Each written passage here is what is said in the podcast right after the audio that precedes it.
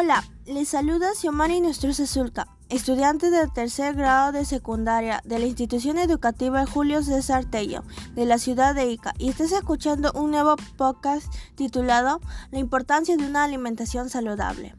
El día de hoy presentaré información sobre la alimentación saludable, debido a que en esta emergencia sanitaria ha ocasionado o traído consecuencias en nuestra salud como una de las principales causas fue el consumo de comida procesada.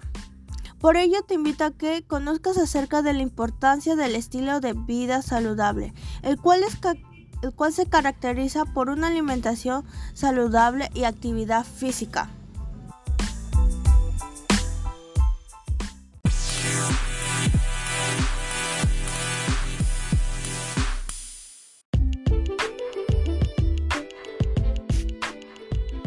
La alimentación saludable es aquella que proporciona los nutrientes que el cuerpo necesita para mantener el buen funcionamiento del organismo.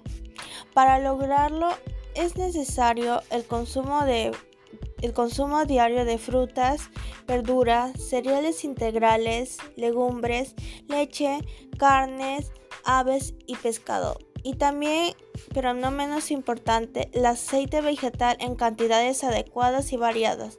Si lo hacemos tenemos una alimentación saludable. ¿Por qué es importante comer sano? Existe evidencia que demuestra que comer una dieta saludable puede reducir sus riesgos de obesidad y enfermedades tales como la diabetes, cardiopatía, accidentes cerebrovasculares, osteoporosis y algunos tipos de cánceres. Las siguientes son posibles señales de que debes cambiar tu alimentación. Primero, el cansancio. Si experimentas fatiga de manera constante, lo más probable es que te faltan los nutrientes vitales que debes ingerir a lo largo del día. La segunda, falta de energía. Si la mínima actividad te agota, es casi seguro que te falta hierro, que aumenta los niveles de energía transportados a oxígeno a través del cuerpo. Primero debes conocer cómo, nuestro cuerpo obtiene la energía. Esto se origina en el glucosilis. Es un proceso complejo, el cual la glucosa sufre muchas transformaciones, donde tiene dos fases, las cuales son el requerimiento de energía en ATP. La molécula llamada ATP o la energía que produce la célula y que se forma a partir de una sola molécula de glucosa y se distribuye o es el principal transportador de energía a las funciones vitales. La segunda es la fase de liberación de energía. La célula degradada degrada los carbohidratos que ingerimos al comer y captura y almacena una parte de energía principal en estos ATP. Hay alimentos que contienen más componentes que nos brinda más energía que otros. Uno de ellos es el almidón. El consumo de este polisacárido está asociado a propiedades antiinflamatorias, fortalece el sistema inmunológico y, y combate las toxinas.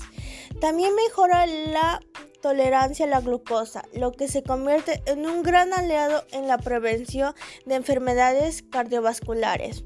Además, se encuentran en alimentos que contienen almidón o azúcares tales como el pan, el arroz, las pastas, los cereales, las patatas, las arvejas, el maíz, las frutas, el jugo de frutas, la leche, entre otros muchos. Asimismo, existen otros alimentos nutritivos propios de nuestra región o comunidad que debemos aprovechar. ¿Cómo podemos conservar la biodiversidad de nuestros alimentos nutritivos en nuestra comunidad? Lo podemos hacer a través de las ecoregiones. Cuentan con muchos recursos naturales como agua y buenos suelos. Estos elementos son fundamentales para lograr cultivar distintos tipos de alimentos. Por, por tanto, las ecoregiones tienen un gran potencial para generar diferentes productos alimenticios. Por ejemplo, por ejemplo, el Perú cuenta con 11 ecorregiones y en ellas se generan muchos procesos agrícolas que proporcionan muchos alimentos. Entonces debemos cuidar mucho nuestras nuestra alimentación, pero también el ejercicio que realizamos, ya que ambos permiten tener una salud integral. Por eso, a continuación te brindaré recomendaciones para la práctica de actividad física saludable. Primero, practicar algún ejercicio o deporte al menos 60 minutos al día, de actividad física moderada o vigorosa. Segundo, caminar. Parece difícil creerlo, pero algo tan básico como caminar podría ser tu mejor aliado para mantener tu salud en buen estado. Tercero, las actividades, las actividades de relajación te ayudarán a controlar tus emociones y pensar bien y también las de estiramiento nos ayudarán a poder relajarnos y eliminar el estrés. Cuarto, tener un espacio libre y cómodo. Quinto, tener una buena alimentación. Sexto, hidratarnos correctamente. Y, y séptimo, tener una rutina de ejercicios adecuada.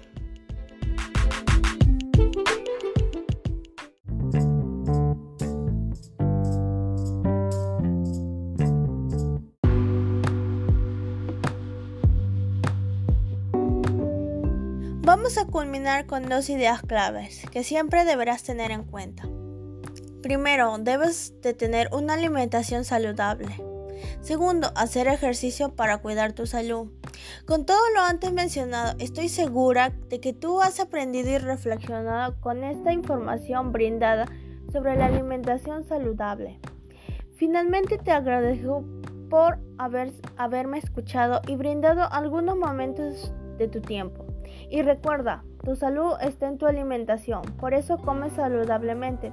Además, el ejercicio es bueno para mejorar nuestra salud física y mental. Nos vemos en un siguiente podcast.